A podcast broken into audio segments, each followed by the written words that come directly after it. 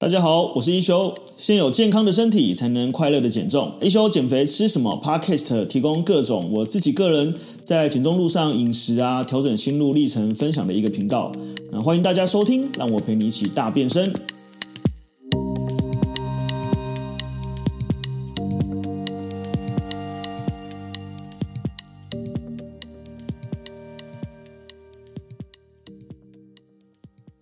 Hello，大家好，我是一休。好，那我们终于来到第三集了。那第三集要跟大家分享，就是我们在减脂期适合做什么运动呢？那因为最近呃，我自己有做这个呃热量自制餐嘛，所以其实蛮多人他不管是透过这个热量自制餐，或者是说我们的一些就是菜单的分享，效果还蛮好的。然后，诶，其实身体就是会觉得 size 有变小嘛。那进一步，大家就会想要了解说，诶，那这个时候我可以做什么运动来增加这个减脂的效率呢？然后，或者是说，我要怎么防止我们的肌肉流失？然后我，到底是要做重量训练，呃，还是说做有氧运动？好，那在这个之前呢，我们今天先来跟大家先来破解一些小迷思好了。那我也从这些小迷思里面。去跟大家分享一些就是比较呃正确的观念，又或者是说比较有科学逻辑的这个一些讨论这样子。那我们先来分享一个，就是这个应该算是非常多人都会有的迷思哈，包含我们在做客户服务的时候都会问到一样的问题，就是哎，我觉得我现在很胖，然后我想要先做有氧，把我的体重跟脂肪瘦下来之后，我再来练肌肉。然后再来做增肌，然后这个是呃，包含我自己其实也是啦。我大概在呃十年前开始减肥的时候，也是基本上就是以用运动为主。那那时候也会有这样的逻辑，就是说啊，因为我已经很壮了，或是我已经肉很多了啊，我在练我不是更大只，所以我应该要先瘦下来，然后再来做一个增肌的一个动作这样子。那这边我们就要来聊一下，就是这个所谓的基础代谢这件事情。那大家应该都有听过基础代谢这个东西，这个东西就是呃，原则上是我们人体呃生存所需要的基本的能量。那它的逻辑就是，你一天二十四小时躺在那边不吃不喝也不动，也需要消耗热量叫基础代谢。那基础代谢有几个主要的来源哈，第一个当然就是我们的所谓的这个内脏器官，像是你的心脏的活动啊，然后这个肠胃的蠕动啊，然后或是你的毛发生长啊，有的没的这样子。那因为我们刚刚讲，你一天二十四小时躺在那边不吃不喝也不动，也需要消耗热量嘛。那我们身体基本上，呃，扣掉这个骨骼跟这个水分之外，我们还有肌肉跟脂肪。哦，那呃，原则上呢，肌肉所能燃烧热量的效率大概是脂肪的四到七倍左右。那也就是说，当你的肌肉量越多的时候，呃，你能够增加基础代谢的效率就会越好。然后，所以这个我们就来聊到说，好，呃，当我们在做这个呃减重的时候呢，逻辑上我们是要提高我们的基础代谢。当我们的基础代谢越高之后呢，你就可以想象，如果今天有一个呃小女生，她可能是五十公斤，跟一个比较重的一个男生是一百公斤，他们的基础代谢可能会一个落在一千二，一个可能落在一千八，那也就意味着呢，这个呃一千八百基础代谢的人呢，他要吃超过可能一千八甚至两千五，他才会变重。可是那个五十基础代谢的人呢，他呃可能吃到一千六或一千八，他就开始变重了这样子。那也就是换言之呢，当我们在减重的时候呢，其实我们是希望你提高基础代谢的。那减重这件事情呢，它会有一个呃一定程度的去减低你的基础代谢哈。一部分是当你的热量进食热量变少，身体会有代谢适应的状况。那二部分是当我们在做这个更多这个能量输出的时候呢，它有可能在肌肉跟脂肪都同时流失的情况之下，基础代谢也会降低。所以呃，再回过头来，其实我们在做减重的时候呢，我们是建议你。其实，如果你两个只能选一个的话，我反而希望你是选择做呃阻力训练或重量训练。呃，为什么？是因为呃我们在减重的过程当中，最需要的就是就是保留肌肉不要流失。那保留肌肉不要流失，除了蛋白质的摄取量之外，更重要的一点是要对你的肌肉做足够的负荷的刺激。那这个刺激它就必须透过有阻力的训练或重量训练来达成。好，所以呃原则上。我们在减重的时候呢，其实它应该是可以同时并进，也就是说，我们透过有氧比较轻松、比较长时间的来去做这个有氧系统的脂肪的燃烧。那我们同时做这个重量训练或无氧训练、阻力训练，去增加你肌肉的负荷跟刺激，然后保留你的肌肉，甚至增加你的肌肉。所以它其实是有点一加一大于二的效果。也就是说，你在做这个减重的时候，你只做有氧，不做重训，它的缺点呢是有可能你在减了脂肪，同时也减了肌肉。哦，可是如果你在减重的时候呢，你同时做有氧，做一些燃脂，然后做一些比较呃长时间，然后轻松的这个热量消耗，同时你做重量训练，去保持你肌肉减少它的流失，它其实对于减重的效率是更好的。然后第二个呢是，其实我们的脂肪跟肌肉呢是两个完全不同的东西。所以，呃，大家会有一个刚才那个迷失，就是同时也会有带着第二个迷失出来哦。因为我的这个脂肪，我现在这么多，把它练一练，它不就变肌肉了吗？吼、那这个是一个非常就是很多人会有的迷失，然后也呃基本上也算是一个比较错误的观念。那呃，因为我们的肌肉跟脂肪是两种完全不同的组织。那肌肉所有人天生都有哈，那脂肪大也是天生都有。那肌肉跟脂肪都是单独的细胞，所以肌肉呢，如果我们讲这个叫变状或增肌，它就是你肌肉里面的肌纤维、肌素，然后肌节的横面积变大，达到增肌的效果。那如果你有一天不练的时候呢？原则上，这个肌肉是完全不会变成脂肪啊，不练就是肌肉萎缩。那肌肉萎缩比较这个容易想象的例子就是，如果今天有一个人他因为卧病长期在床，假设是植物人好了，其实他躺久，他的肌肉就是一直萎缩。那你看他的肌肉变成脂肪吗？没有，他其实就是一直萎缩掉。脂肪呢，它也不会变成肌肉。也就是说，很多人说啊，我现在。很胖，肚子那么大，你看我如果这时候做力量训练、重量训练，我不就把我的脂肪变成肌肉？也是不会的哦。基本上就是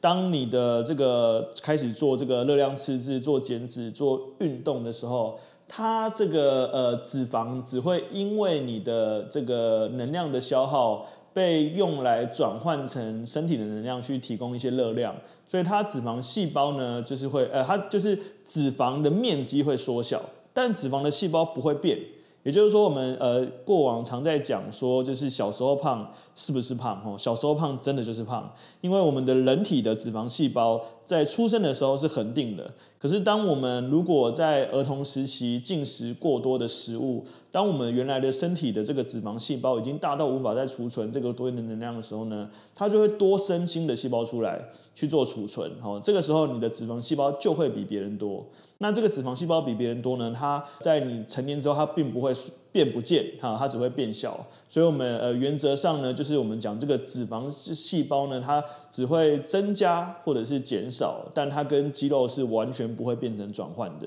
哦，所以这个这两个呃迷思也就呼应了大家，就是我们其实在做这个呃减脂的时候呢，第一个当然就是会建议你有氧跟无氧是并进的，然后第二个呢是做。这个力量的训练跟这个重量的训练，其实呃增加了肌肉会增加你的基础代谢，然后同时我们记得在。前两集应该有讲到，肌肉的密度是比脂肪还高，也就是说，当你增加肌肉的时候呢，它的那个即使是同样一公斤的肌肉跟一公斤的脂肪，它的面积呃体积是不一样的，所以增加了这个所谓的肌肉瘦组织这件事情呢，其实对你的线条其实是会更好看的，呃，不管是更有力气或更好看，它其实都是有加成的效果哦。所以呃，原则上我们再重复一下，就是。减肥的时候呢，有氧跟无氧是要并进的啊。如果真的你的时间有限，只能选择一个的话，呃，无氧是更好的选择，重量训练是更好的选择。但是当然，就是重量训练它比较需要经验或者是指导。那相对的有氧，像是呃走路这种事情或跑步这种事情比较容易去执行，那也是一般它比较能够持久的一个原因。所以我个人认为两种都都还不错，因为这种有氧训练它同时一种心肺训练，它对你的心肺也是还蛮好的。然后第二个呢，就是脂肪跟肌肉是完全两种不同的东西，所以你现在变胖增加肌肉，其实对燃烧你的脂肪是有帮助的。然后第二个是你现在的脂肪变多呢，开始运动它也不会变成肌肉，而是会随着这个能量的使用提升，然后脂肪细胞里面能量会被转化成热量，然后供身体使用，那它慢慢也就会萎缩这样子。好，第三个呢，就是呃，这个也是大家很常提到一个重量训练会不会变成金刚芭比？哈，这个呃，包括我们自己呃的客户或老婆都说啊，我不要练太壮，或者我哎我没有他很壮哦这样子。那这边我们就可以讲一下，就是其实呃。呃，男生就天生啊，就是我们就很很 common sense，男生的肌肉群就是会比女生大。那男生的肌肉量比女生大，呃，很大一部分是因为男生的这个肌肉的生长是靠这个呃很多的荷尔蒙激素，里面有生长激素，有这个睾固酮的激素，然后呃有这些有的没的激素。那其中睾固酮激素呢，就是叫睾丸素嘛，就是一般男生的睾固酮激素是女生的二十倍以上，那也就代表就是呃男生一般在做这个增肌训练的时候，是比女生更容易增肌的。好，那这其实跟人的呃人体的这个生理演化有关系啦。那你说我们看到这个坊间。或者是我们看到网络上哦，有些女生超壮的，那个肩膀超大一块，她就是我不想要的金刚芭比啊！哈，其实基本上这些人都进行着就是非常人所能忍受的训练量，他才能达到这样的效果。而且甚至他跟男生做一样的训练量，他的增肌效果可能还会比较不好。然后第三个呢是，如果你看到的是这种健美型的选手。那当然我不敢说全部，但是这种健美型的职业选手，其实很大一部分都有一些使用一些同化类固醇，或是一些使用一些药物去增加它增肌的效率，所以它也不是一般人可以做到的事情。那原则上呢，理想你你你想象一下哦，就是我们应该看过奥运比赛嘛，奥运比赛呃，比如说它有这个所谓的羽毛球选手，有体操选手，有这个长跑选手，有短跑选手。然后也有这种比较偏向这个举重型的选手，那你会发现呢，这么多的职业选手里面呢，好像只有举重选手感觉比较有点像偏向金刚芭比，大家想象中这种类型，但其实也不尽然。真正大家看到的金刚芭比，百分之九十都是在健美比赛里面出现，所以真正就是呃。一个体操选手或者一个跳高选手或跳远选手，他们体型其实是匀称，体态非常好看的。那那个其实已经是你看，在这个世界奥运的殿堂上面。呃，这些选手呃长期大量的训练，然后造成这种体型，对，所以其实女生要变成金刚芭比是非常困难的哈。当然，如果你真的有兴趣呢，之后我们也可以邀请这个健美选手来教你如何变成金刚芭比哈。但呃，基本上是很困难的哈，就是呃，你可能先开始运动再来考虑这个问题，不然你这个是多虑了这样子。第四个啦，第四个就是我们这个在健身的时候，是不是吃这个就要吃蛋白粉啊？还是说我是不是一定要吃这个很高的蛋白量才可以？才可以变成就是很壮这样子，然后这个呃，其实大家不要去神化蛋白粉这个东西哈。原则上，蛋白粉里面提供的就是蛋白质，那它是呃透过这个呃粉状，然后透过这个加工，然后让它蛋白质变得很容易摄取、更好取得，而且价格便宜哦。那我们在这个一般人呢，呃的蛋白质摄取量往往是比较不足。那我们通常在建议，如果是一个健康的成年人呢，他的一公斤摄取蛋白质，呃，最好是一克，好，那是基本。那如果你今天想要增肌的更有效率呢，通常会建议你摄取到一点五克，甚至有些人摄取到两克。哦，那你看哦，如果我们以一个八十公斤的男生来说，他一克蛋白质就是八十克嘛，两克蛋白质就是一百六十克嘛。呃，大家应该现在都会去超商买到那个鸡胸肉，哦，他都会标这个鸡胸肉一片有几克。那一般超商的鸡胸肉一片大概是二十克到二十四克之间。也就是说呢，如果你今天要吃到这个所谓一公斤体重一克的蛋白质，你要吃到四片。一公斤体重两克蛋白质，你要吃到八片哈，你告诉我谁可以一天吃八片蛋白呃鸡胸肉？呃，原则上是没有人吃得到的。那我们一般我们在做这个蛋白粉，它里面会有一勺的一盎司的这个分量。那它这个一勺的分量呢，通常都会有二十五克到三十克蛋白质。也就是说，你可以很轻易的喝到喝下二十五克到六十克蛋白质。好，那其实是蛋白粉呃的逻辑啦。那你说像我自己，其实我已经有好几年不喝高蛋白。然后一部分是因为我有这个蛋白的过敏，然后二部分呢是因为我更喜欢吃食物。好，所以其实呃对我来说，我就是呃直接吃这个鸡胸肉，吃鱼。肉肉吃鸡肉，吃瘦肉，吃鸡腿肉，其实都可以。那至于说这个低碳是不是比较容易减肥呢？其实这个也是不尽然哦，因为它其实跟你总体的热量赤字有关系。那而且其实我们身体在做这个肌肉生长的时候，它其实需要一个荷尔蒙叫做胰岛素。那如果我们今天不补充一点碳水化合物，让它胰岛素有办法分泌，去让肌肉做一个同化跟合成的话，它其实增肌效率也是会变差的。那最理想的状态呢，其实是你有做一个饮食规划哦。那当然，这饮食规划它比较需要。一点专业的这个这个判断，但如果你真的没有办法那么呃完整的知道自己做饮食规划呢，我就建议你就做一件事情，叫做正常吃三餐。哦，那但是这个正常吃三餐呢，原则上我们还是希望你每一餐是有菜有肉有饭，哈。所以什么叫做有菜有肉有饭？就举例来讲，你今天吃一个鸡腿便当，里面会有饭，然后有三个菜有鸡肉，这个叫有菜有肉有饭。那什么叫做只有饭没有菜？就是炒饭，好，炒饭就是只有只有饭，很少的蛋，很少的葱花，哈，基本上没有纤维质。啊，泡面也是，泡面就是或拉面，哈，就大量的碳水，很少的纤维质。那这一些都是比较呃容易让身体就是储存水分，跟比较没有蛋白质的这个这个算是补充身体去做一个肌肉的建构，效率都会比较差哈。所以原则上呢，就是如果我们讲，如果你不是所谓的真的你要去比赛的什么选手啦，其实你就是均衡饮食，然后足量的训练，其实对方都基本上都可以达到还不错的效果。好，那回到这个正题来，就是我们前面已经稍微讲几个迷思，那有氧期到底适合做什么运动呢？那这边我可能要先教大家一盆小小的冷水，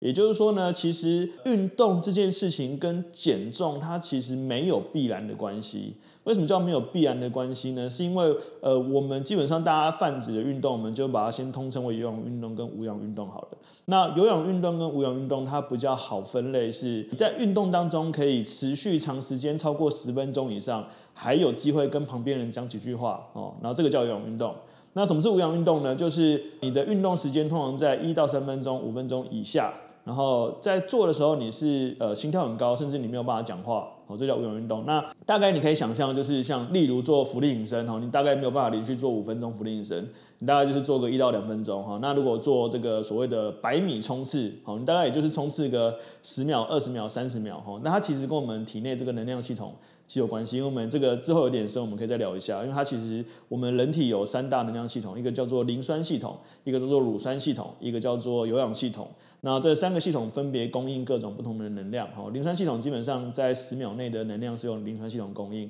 然后在大概十秒到大概三分钟左右是由乳酸系统供应，然后然后再上去以上就是由有氧系统供应。那这三种呃分别使用的能量呃的来源是不一样哦，有点深，有点复杂。我们今天就先不跟大家聊。但是我们就可以知道呢，说其实，呃，如果我们讲有氧这件事情的目的是希望可以呃增加燃脂的效率的话，那它代表的呃这个量比值还重要。所谓的量比值还重要，就是呃今天如果你短跑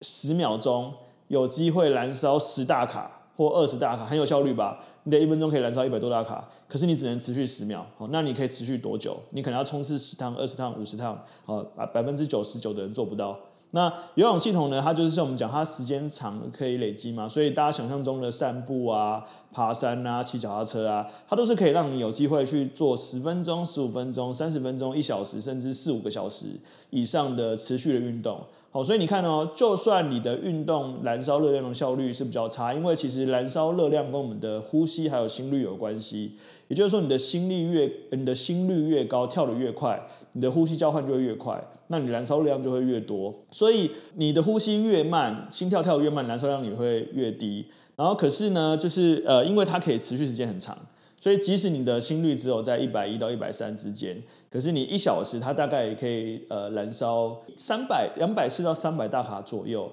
也就是说，你今天如果可以持续的站步一个小时、跑步一个小时、爬山三个小时，其实你是很有机会在透过运动产生一千大卡左右的热量的这个活动。好，这个时候大家就第二个问题来了：靠腰谁有办法？呃，不好意思讲了那个 呃。减进去没关系，就是我们谁有办法，就是拿那么多时间每天做这个三四个小时的运动，好，所以这第二个我们就会聊到说，就是如果你没有办法长时间运动的时候呢，那我们刚刚有讲到嘛，我们的目的是希望你的心率可以被提高，然后第二个是我们希望你的呼吸可以交换被提高，第三个是如果你的呃，大家不知道有没有这个经验哈，如果你今天跑了一个。可能那个学校学嗯测验好了，他可能跑了这个一百米的冲刺或四百米的冲刺，然后你会发现呢、其实冲刺完之后，你那个心跳持续很久，就是他没有，他不会马上就从一百六变成变九十，它就从一百六、一百四、一百三、一百二、一百一，然后慢慢变九十哈。基本上我们身体有一个叫做 EPOC，这个叫后燃效应。那后燃效应呢，它会在你的体内持续大概二十四小时到四十八小时的时间，呃，默默的提升你的心率，跟默默的使用你的这个，让你的呼吸交换变高，所以代表你这个后燃效应的呃燃烧量也会变高。哈，这是另外一个，也就是说，如果你没有办法，呃，每天很长时间的去做这个三十分钟到一小时运动呢，那你也可以做一些比较高效率的这个所谓的 HIIT 之类的训练，哈，这是叫间歇训练，呃或者是说像我之前有分享这个塔巴塔，它也算是一种间歇训练，又或者是说，呃，如果你可以做一些比较对。肌肉负荷很大的这个重量训练，它也是一种呃，算是一种就是呃力量训练。那这样子，它对身体都是一个很耗氧的行为。那耗氧这件事情呢，本身就呃意味着这个热量提升哈。所以呃原则上呢，我们在减脂期的时候呢，如果回到大方向来讲，做任何运动都好。不管今天是一分钟、三分钟、五分钟、十分钟都好，可是如果你今天的运动时间假设只有一天只有三十分钟可以运动，那我们就建议你把它强度提高一点点哦。那这个时候呢，呃，我们讲强度提高，一个就是你跑得更快，这是一个；第二个是我们把它呃做这个所谓比较高效率，就是间歇运动或重量训练，让你的肌肉的阻力被被提高。那但是呃，我刚刚前面一开始有讲到嘛，说其实运动对这减脂这件事情或减重这件事情，它其实没有绝对必然的关系，是因为我们讲到说，即使你今天运动了一个小时，其实你也只燃烧了这个三百大卡的热量，而且这一个小时里面还有七十大卡，大概是由你的基础代谢所提供的，所以实际上你是多增加两百四十大卡的热量燃烧。那两百四十大卡什么概念？呃，应该大家都有喝过，像是什么舒跑啊、宝矿力之类的东西吧？哈，那原则上它每一百毫升大概是差不多呃五十到六十大卡左右，也就是说你今天喝了五百毫升，它就是三百大卡。啊、你可能运动完哦，我好累哦，我刚跑了步，我去便利商店买一个宝矿力或舒跑来喝，哎，恭喜你，你刚才这个运动一小时的量完全被抵消掉了，就是被被补充回来了哈。那代表什么？代表的其实我们的大部分热量是由饮食来补充的，因为我们一天就是我们刚刚讲的基础代谢，呃，约略在一千二到一千六之间啊，也就是说你每天可能。就算你什么事都不做，你每小时大概会燃烧四十卡到七十大卡左右的这个热量的这个燃烧。那你能够做的呢，反而是透过饮食控制哦。那饮食控制我们讲就是我们通过合理的这个热量计算，让你呃的热量摄取有满足基础代谢，然后但是又不超过你的这个。呃，所谓的 TDEE 哈，好像要多解释一个名词，就是 TDEE 哈，TDEE 就是呃，我们身体有基础代谢嘛，就是我们刚刚讲它叫 BNR，大家可以上网 Google 一下。那 BNR 就是你这个身体不吃不喝也不动也需要消耗的热量，但我们人不可能不吃不喝也不动嘛，对不对？所以每天我们需要呃起床刷牙、走路上班、上班。如果你今天是非办公室的族群，你可能还要。这边走走，那边拿拿东西，搬搬东西什么的，那它都会消耗热量。包括我们在吃东西的时候，我们身体也会做这个食物的呃消化的产热，它也会消化热量，也会消耗热量。那通通加起来呢，这个叫 TDE，包含运动也在在 TDE 里面的一环这样子。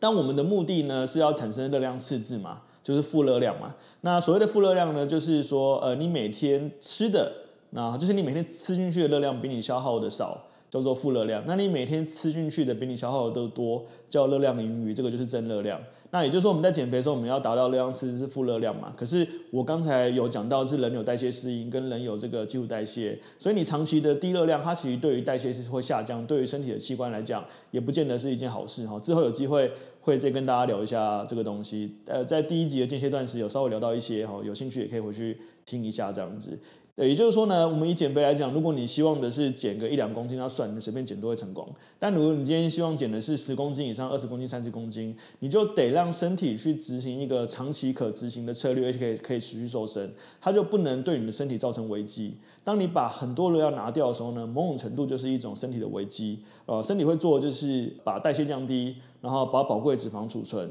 把这个耗能的肌肉去消耗掉，它这个都是不利于你长期减重。所以，如果我们要降低这个这件事情造成的呃危害呢，或是造成这个问题呢，我们就是要先满足你的基础代谢，就是让你的身体知道说，哎，能量来源是不虞匮乏，呃，剩下的呢，我就有有机会再去多消耗，因为不足嘛。所以，其实我们常讲减肥到最后其实是一个跟身体玩荷尔蒙、跟玩这个热量平衡的一个游戏这样子。那当然，这个之后会跟大家聊一一集叫做呃一大卡不等于一大卡啦。也就是说，你吃进去一大卡不等于真正的吃进去一大卡，跟你消耗的一大卡，哈，这个有机会再跟大家聊，哈。所以总而言之呢，就是要跟大家讲，就是如果我们在减脂期间啊，第一个是做什么运动都好，然后第二个呢是，如果你的时间呃充裕的话，我建议你就是。尽量是以不费力、不叫没那么费力运动为主哦，有氧运动啊什么的，但是不要落掉这个力量训练，就重量训练。所以如果真的要安排的话呢，其实它可以是并进的。也就是说，如果你一个礼拜有三天的运动或四天的运动，假设是四天好了。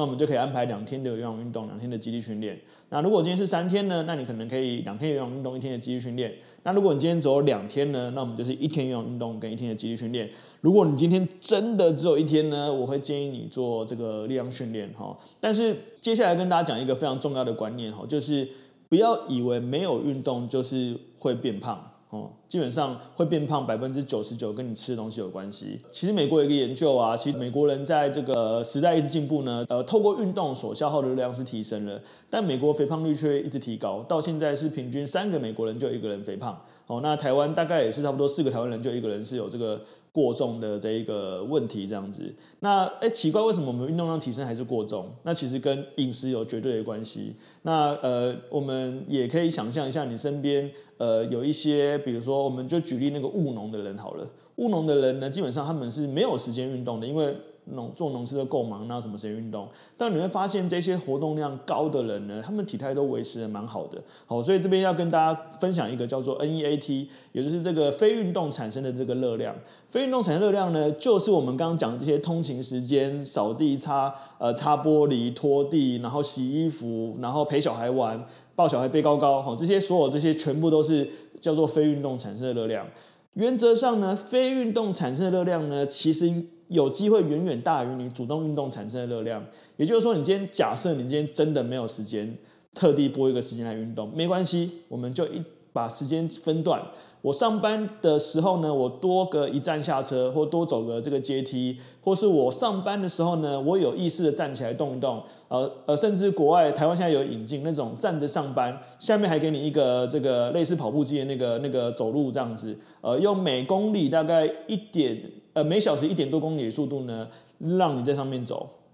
那你不要小看这个走，其实这个走是。呃，无形中热量是提升，是被呃热量的燃烧是被提升的，所以呃，反而我会先建议大家呢，我们倒倒不如就是关注运动的时间，我们可以去关注我们在非运动的时候我们做了什么事情。好，那如果你看你今天如果很累，你回到家你就像是一个那个马铃薯嘛，你就会想要窝在沙发，窝在这个床上。那实际上也有很多的研究去研究说，哎，当一个运动后呢，这个人在运动的时候，比如说他运动一小时，对不对？他热量提升了嘛？可接下来的二十四小时呢，他是你就会有意识的去节能，也就是说，它的活动量反而会变少了。那我觉得这个其实就是呃身体一个神能量平衡的一个运作啦。所以我们还是会把焦点关注在，如果以减脂来说，它还是饮食为重。那饮食为重呢，之后会跟大家再聊什么样的饮食是最佳策略这样子。但是呃总而言之呢，就是游泳期间呢，其实做什么运动都是很好的。好，那我们大概有了解这个观念之后呢，呃，我们接下来就进一步讲喽。哈，就是那这个。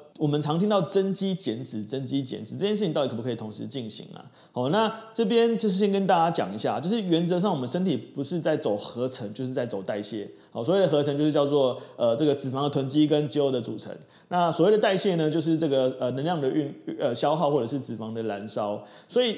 原则上增肌减脂这件事情，它既可行又不可行。好，既可行呢是当你今天是一个所谓的新手蜜月期的时候啊，新手蜜月期就是你一个从一个完全不运动的人。哎，我今天忽然想要跑步，我今天忽然想要做个俯卧撑，我今天忽然想要举个哑铃，你是有机会同时增加肌肉又燃烧脂肪的哦，这是 OK 的这样子。对，但是如果你今天是一个比较呃已经有减重经验或运动经验的老手，你说好。现在我想要增肌，哈，增肌原则上就是叫做就是呃热量的这个呃盈余，因为你要有多余的能量去做肌肉的建构嘛，所以你一定要吃的比你燃烧的多。那减脂呢叫做热量赤字，所以它吃的要比你燃烧的少。那所以在后期的时候呢，增肌减脂这件事情是难以同时进行的。好，那呃为什么讲难以同时进行？它其实不是不行，但是效率非常的差。那所以我们常呃听到，如果你今天有稍微涉猎一点这种健美。的这个观念，你就会发现，哎，选手有所谓的增肌期、减脂期，还有所谓的赛期跟非赛期这样子。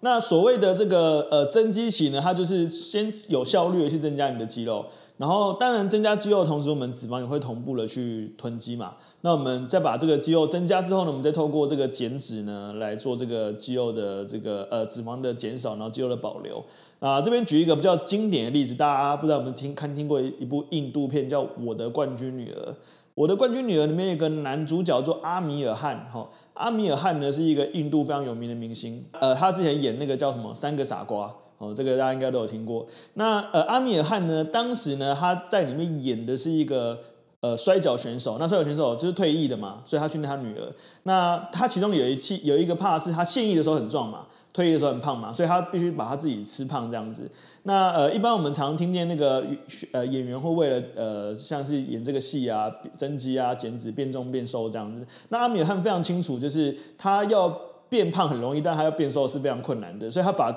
真就是把那个胖的那个时期先演，他就是先把他自己吃的很胖，然后在这个胖的时期里面，就是开始去演这些当爸爸的戏啊，然后他反而把这个瘦的时期呢放在后面演，因为他知道他为了达成这一个瘦的目标，他必须一定得瘦下来，然后所以这是一个很强烈的动力，他才来透过这个减脂期。来帮他做一个减重。那为什么他聊这个例子呢？是因为很多人呢 做了这个增肌期之后呢就回不去了，就是呃因为增肌期就是一直吃嘛，呃它会让你就是觉得很 chill 啊，很放松啊，然后爱吃什么都吃什么。那减脂期就是代表着热量赤字嘛，所以它其实是要做这个呃热量的这个赤字体重的控制，所以常常都会呃瘦不回来。所以如果你今天老实说，如果你今天不是一个所谓的什么什么什么样的选手啊，我是觉得不用特意去分增肌跟减脂期哦，你就是呃做足够的重量训练。做足够的力量训练，然后呃，它其实在慢慢的身体就会变成一个比较好的一个状态。那呃，其实不同的运动会产生不同的体型哦，大家可以搜寻一下运动选手的体型，就会发现我之前也写过这个文章，就是比如说脚力选手、相扑选手，我们讲羽毛选手、跳高选手、呃长跑选手跟短跑选手，它都会因应各种不同的运动形态去产生出各种不同运动形态的。体态出来，好，所以其实如果你真的一个非常想追求体态呢，我倒建议你可以去看看哪一种运动选手的体型是你喜欢的，啊，比如说篮球选手大部分都是呃精壮结实哈，少部分是壮胖啊，少部分是瘦，大部分都是中等身材。可是相扑选手呢，原则上都是呃非常非常的呃肌肌肉同时多的时候脂肪也很多。那角力选手也是一样，健力选手也是一样。那这些体态可能可看是不是你喜欢的。那这样的状态其实是最理想的哈，倒不用特别去分这个增肌期跟减脂期。我个人建议啦，如果你只是一般就是减重呃的目标，然后或者是一种运动爱好者，呃，不是为了这个体态体型的需求，其实你可以更看更看重的应该是所谓身体的好用，也就是身体的灵活度、身体的爆发度、身体的敏捷度、身体的活动度、有氧的这个能量系统，然后你心肺的强度。再来考量到说，就是这个肌肉的的的维度，或者是肌肉的增加，对，这个可能反而是放在最后面去考虑的这样子。好，那所以其实呃，在讲下一个问题就是，呃，很多人说啊，减肥好难哦。我跟你讲，其实增增增肌才难。为什么？因为我们的呃人呢、一年可以增加。一到三公斤的肌肉就是非常非常厉害的，因为我们的身体基本上还是有一个平衡哈。呃，原则上你的身体的肌肉它成长还是有一定程度的上限，因为你不可能呃，如果大家看过《幽白书》我这个年代的啦，就应该有看过那个户愚吕弟，就呃里面一个角色，他就是非常非常壮啊，百分之那个是不可能达成的体型。也就是说，我们人体其实是会有一个平衡的，你的肌肉量大概呃超过你身体一半的这个重量，就是已经超级。超级结实、超级壮，或者是肌肉量的比例很高了，所以你不可能身体的组成有百分之七十是肌肉，原则上是不可能的。就是你大概有百分之五十是肌肉的组成，就已经是非常漂亮的一个数字。到六十几已经很极限了，这样子。所以其实增加肌肉是一件困难的事情。那减脂呢？它基本上就是做热量赤字。讲一个极端的，你只要不吃就会瘦哦。我们先不不讲它瘦的是肌肉还是脂肪，你只要不吃就会瘦。但肌肉呢？你不吃它是不会长出来。哎，你就算吃它也不会长出来。它必须透过这个足够的这个叫做渐进式超负荷的对肌肉做训练跟刺激，然后再透过适当的补充，然后呃适当的睡眠，好的休息。做修复，然后慢慢这个肌肉的横面积会变大哦，所以其实我们呃老实说，我们到了五六十岁，我们最重要的一个目标之一，除了让你的心肺功能变好之外，就是保留你的肌肉量，因为肌肉量跟你的生存品质有很大的关系。也就是说，当你的肌肉量比较大的时候呢，你的肌肉比较有力量，它也同时有比较有机会去呃去面对突发状况哦。所以在减肥的时候，我们觉得最可惜的一件事情就是。你把你宝贵的肌肉减掉了哦，那这个是一件最可惜的事情。那呃，这个大家应该也可以听过溜溜球效应，也就是说，哎，你发现有一些人他减肥减肥越减越肥，就是他虽然每次都会瘦，可是因为呃呃，我不知道之前有没有跟大家聊过，其实有一个很多数据统计啊，就是其实减重下来的人在一年到三年到五年，基本上回到原来体重的几率，甚至更胖的几率是百分之九十以上。也就是说，只有十趴不到的人可以维持，呃，继续维持瘦下来。那它很大一部分呢，除了这个减重的成效，呃，减重的方式没有依从性之外，其实也是因为你的你的肌肉，呃，在减肥的时候肌肉流失、代谢下降。所以今天当你稍微吃回来一点的时候呢，你的身体其实代谢并没有跟随着一起提高，呃，这一些吃进去的热量就很容易变成脂肪被储存起来，因为身体只要用不掉的能量就变成脂肪。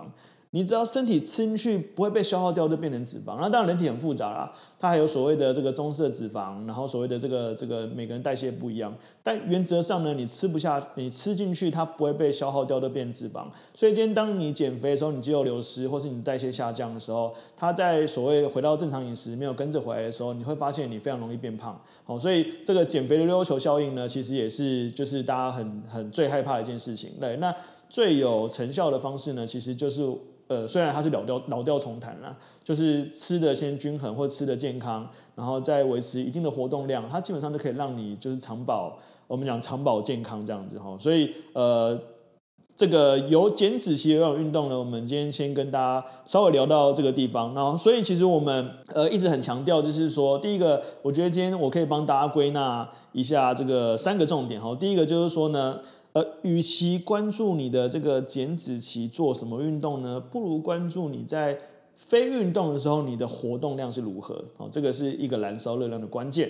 然后第二个呢，是如果我们在运动的时候，在所谓减脂的时候，我们如果时间有限，我们只能选择一个运动的话呢，呃，基本上呃，保留肌肉的力量训练是比这个呃有氧训练还好。哦但是游泳它还是有这个呃增加更长时间热量燃烧跟这个呃提升心肺的效果。但是呃根据统计呢，基本上每天四十五分钟到一小时的有氧训练比较有办法看到成效。也就是说呢，就是如果你一天的持续时间没有那么长，是没有办法那么容易看到成效的。但是我刚刚提到嘛，因为你非活动时间，呃，非运动时间热量也很重要，所以我觉得反而把它关注在非运动时间。那运动的时候呢，你要做什么呢？如果你是，我给三个建议，如果你是新手，走路就好了啊，就是先从每天走五千步或一万步开始，就这么简单。那如果你就是稍微有点经验的人呢，那我就建议你就是用一比一的方式来分配，或是二比一的方式来分配。就是说，如果你是两天运有氧，就两天无氧。啊，一天有氧就一天无氧啊，甚至你可能如果是五天的话，那你就是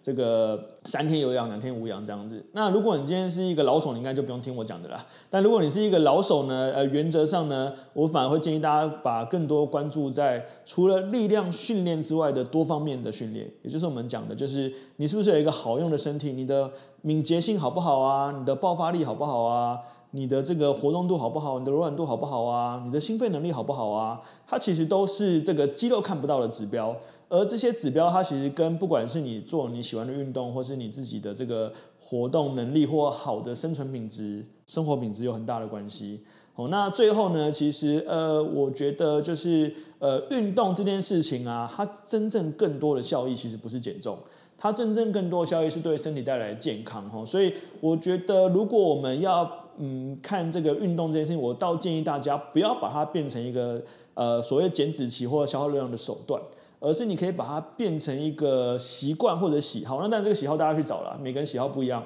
像比如说，呃，我最近觉得打羽毛球还蛮好玩的，所以我可能在这个呃三个小时时间，我就默默的消耗了这个一千多大卡热量。可是我不会觉得很累，因为我觉得很过瘾。哈，当然我觉得很累，同时我也觉得很过瘾啊。所以这个就是你喜欢运动，你就会觉得呃一小时你都嫌嫌少，三小时你都不嫌多。可如果你今天做一个你不喜欢的运动呢？如果说叫一个完全不喜欢跑步的去跑步，他觉得妈呀，我要去跑步，他开始像数馒头一样在倒数哦，我今天要跑十半小时，天哪！怎么跑半天才五分钟而已？天呐！然后这样子，那每天踏出去他都很痛苦，那他这个也无法持续。对，所以其实。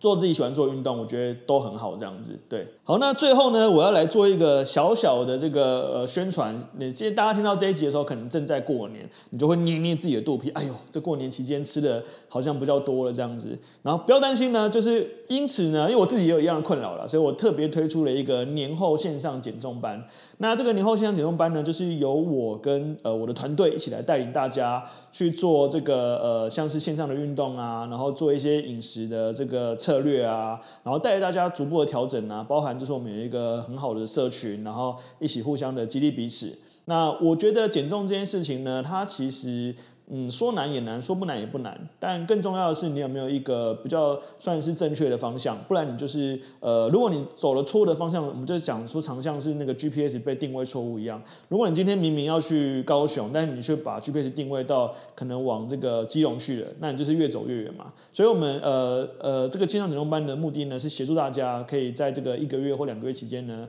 去培养一个好的运动习惯，然后了解一些正确饮食观念，最后呢，你就能当你自己的 GPS，为你自己做导航。哦，OK，好，那呃第三集呢，这个有氧期间呢，最适合做减脂运动呢，我们就聊到这边啦。那如果觉得不错呢，欢迎大家订阅分享，然后也可以多多跟我互动留言哦。OK，下一期见，拜拜。